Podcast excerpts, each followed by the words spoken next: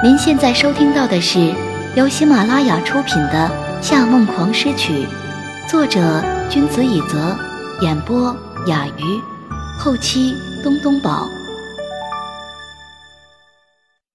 第十二乐章：海鸥天堂。我们在一生中花了很多的时间去追寻生命的意义，穿过边缘的老城区。夏承思把裴师送到家附近时，已快到中午十二点。这里的冬季因为少了鲜活的颜色，看上去破旧而毫无生气。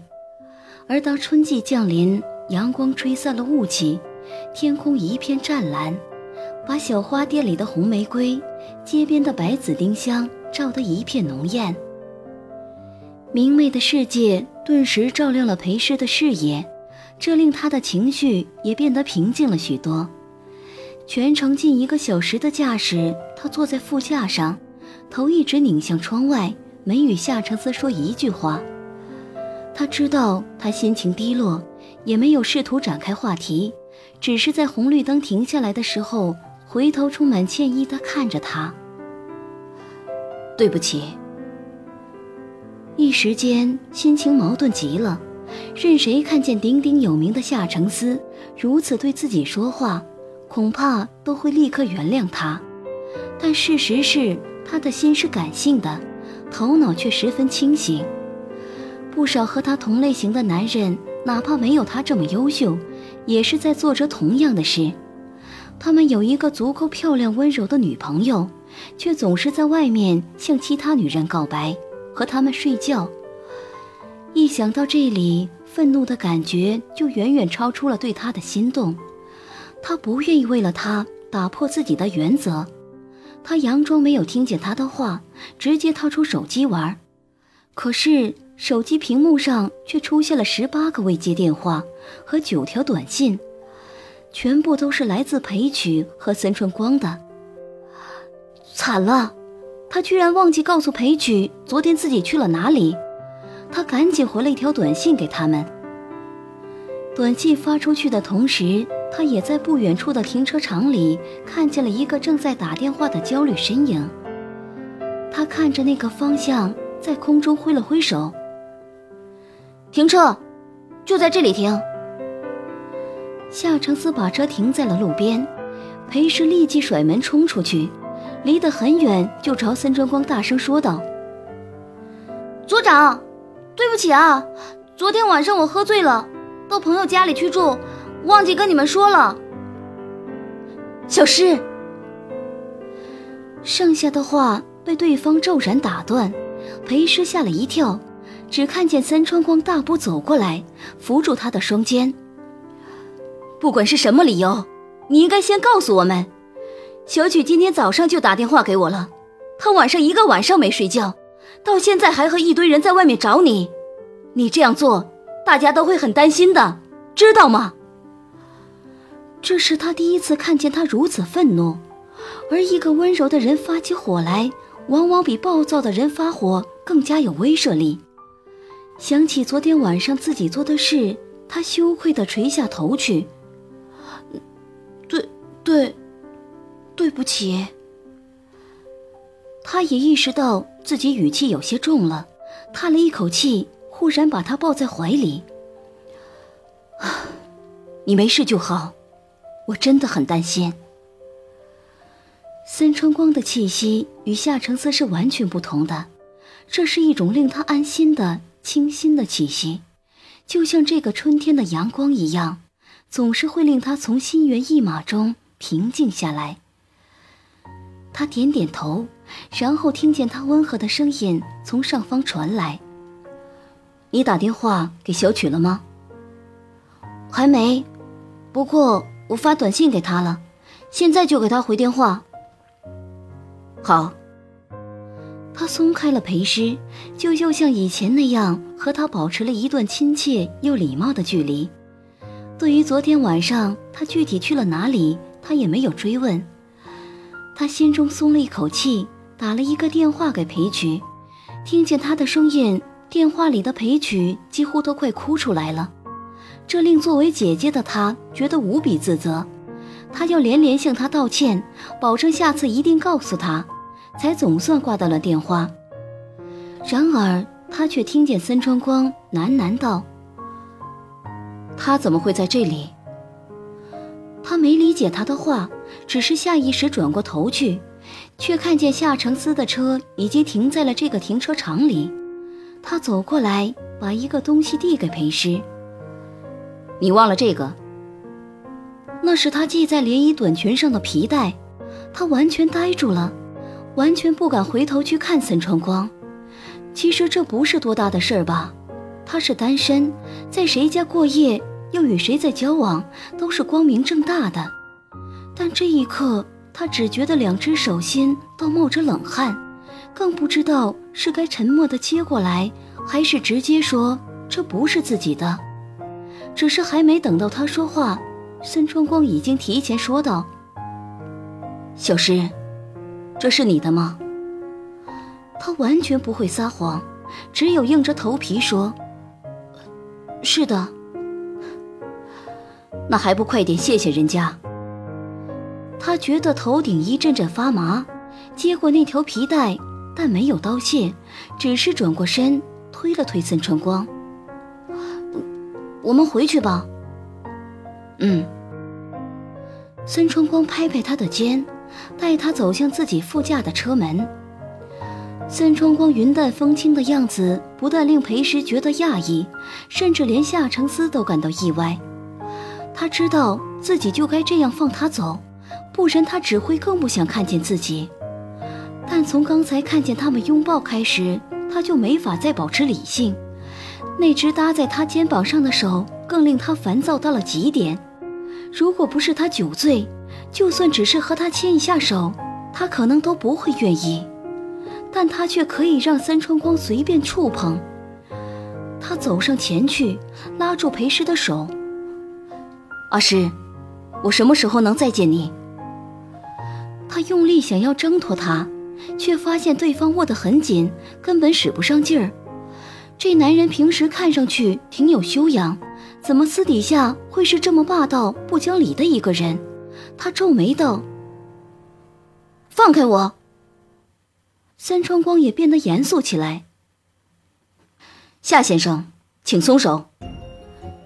这是我和他之间的事，与你无关。你没看见他不愿意吗？请你放开他。裴师的表情令夏承思觉得心疼又愧疚，但对森川，他又有一种无名的怒火。他终于放手了。森川先生。你一点也不好奇他昨天晚上为什么住在我那里？他都跟我说了，因为他喝醉了。三川光轻描淡写的说道：“谢谢夏先生对他的照顾。”夏承思轻笑一下：“哼，那三春先生认为一个喝醉的女人到一个男人家里会受到怎样的照顾呢？”请你注意言辞，小诗不是那种随便的女人。孙春光终于有些愤怒了，真是无条件的信任。夏承思垂下头，看向裴师：“阿诗，你没告诉他，你已经是我的女人了吗？”他的语调还是和以往一样波澜不惊。不了解的人甚至听不出这是疑问句还是反问句，但森川光立即敏锐地察觉到了裴师大变的脸色，他感觉自己的十指骨骼与神经都紧绷了，声音却很轻：“小诗，他说的是真的。我们走吧。”裴师推了他一下，想要早点离开这里。但三川光却像块石头般岿然不动，在那漫长的几秒内，他在他的眼中读出了无数种情绪，然后他转过头看向远处，用力咬了咬牙关，看向别的地方。既然如此，那祝你幸福。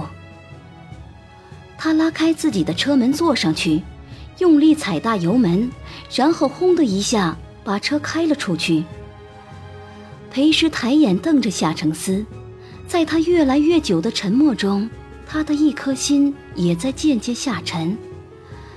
终于，他低声说道：“在说出那句话之前和之后，我都知道自己做的是错事，但我不后悔。”他气得再也说不出一句话，转身就走。就在他走向回家的路上，他一直开着车跟在他后面。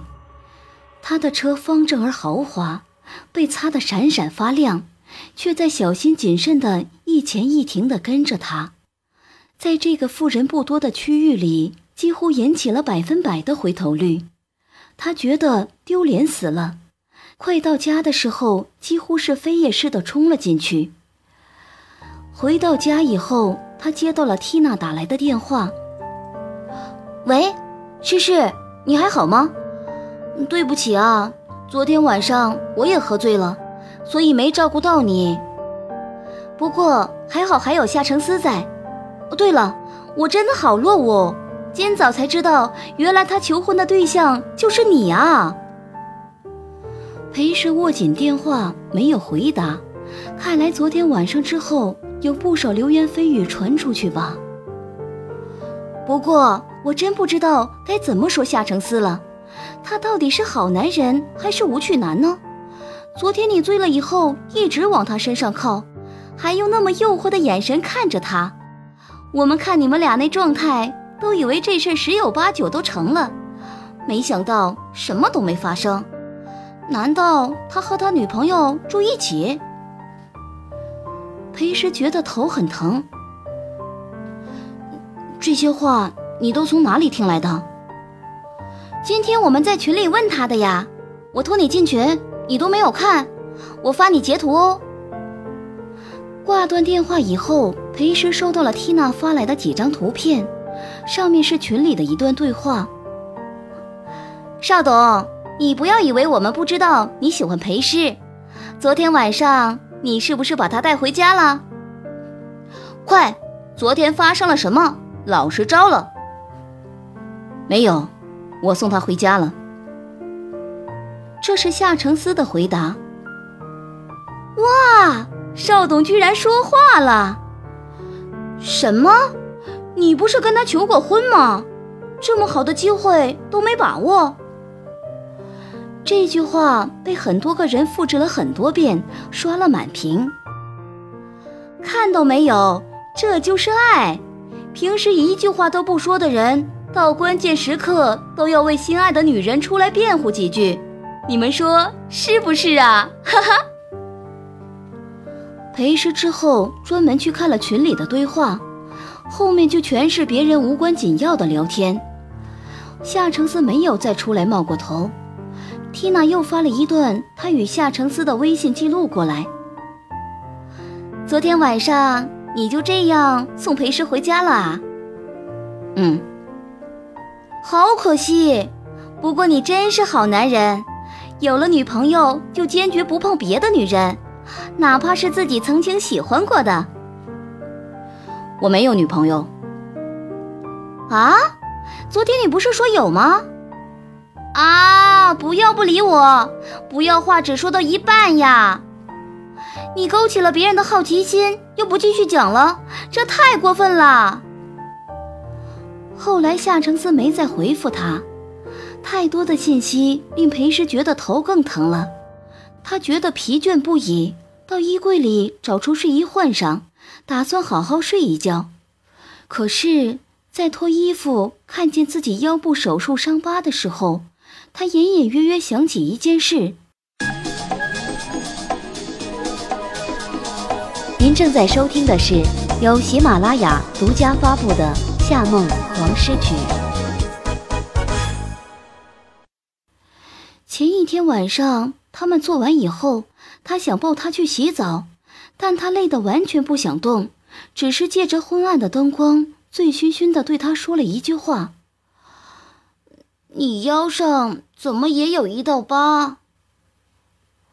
他没有回答，然后他闭着眼睛，口齿不清地说：“对哦，你和我一样，也是肝不好，所以做过手术。现在这件事越想越不对。如果他也做过手术，按理说应该恢复了很多，不可能像现在这样，反而很容易受刺激住院。是他的手术失败了，还是他根本就没有得过病，只是……从很久以前开始，我就只喜欢你。他曾经这样说。如果这不是玩笑话，那这个喜欢，会不会是从还在英国时就……当时那个捐赠他二分之一活体肝的匿名人士，有没有可能是夏承思？不，这有点太荒谬了。这个理智到激进无情的男人，怎么可能做这种事？可是，他觉得自己有必要和他确认一下，等他再联系自己，就问问看。夏承思一整天都在公司工作，无论如何都不打算回家。面对那堆他不愿意见到的狼藉，直到桌上的时钟指向凌晨一点，他才从椅子上站起来，伸了个懒腰。工作确实是一个能够分散注意的事。现在哪怕他再想陪师，也不会去打电话把他吵醒。从六十三层楼的落地窗往外看去，整座城市的夜景因现代化而显得繁华，因人工而显得虚假。只有远处的区域灯光不那么多，还被月光镀上了一层银色的轮廓线，才略有几分人情味。这一年在医生的照料下。他的肝确实已经恢复了不少，但这一刻又有些隐隐阵痛。他坐回椅子上，从抽屉里拿出药吃下去，按住腹部，深呼吸。等疼痛减少了一些，他拿起手机看了一会儿，强压下拨打他电话的冲动，把手机又重新倒扣在桌子上。居然还有时间思考，看来是不够累。他披上外套，走向电梯，打算回父母家拿点药，再开车回来继续加班。到夏氏庄园后，看见大哥、弟弟的车没在停车场，他猜想这时家里只有沉睡的父母和妹妹，所以轻轻打开房门后，走路的脚步也放得很轻。但是刚踏上楼梯，他就听见楼上传来了摔东西的声音。以及母亲的哭声，他轻而快速地走上楼。夏娜正一脸惊慌地坐在二楼阶梯上，看见夏承思，他先是一呆，然后做了个虚的动作，指指楼上，指指自己，然后摇摇头。他立刻明白，父母都不知道有人回家了。又一个花瓶在地上摔碎的声音响起，紧接着。是郭姨情绪失控的哭声。我真的，我真的受不了你了！你到底还要外遇多少次才开心？我知道你记恨当年的事，但现在人都不在了，你还要以此为借口出轨到什么时候？就像是他在和幽灵说话一样，楼上除了他的哭声，并没有任何声音。他又呜咽着说：“夏明成，你真是越来越过分了。你养情妇就算了，我也忍了，但你把他们带回家，就实在太恶心了。你知道孩子会看到吗？你希望你的儿子都和你一样吗？你是想让娜娜再进一次少管所不成？”听到这一句，夏娜抱着双腿，把头埋了下去，肩膀剧烈颤抖着，却不敢发出一点声音。然而楼上还是没有回音，郭姨又继续哭道：“ 你为什么不直接和我离婚，让我去死了算了？”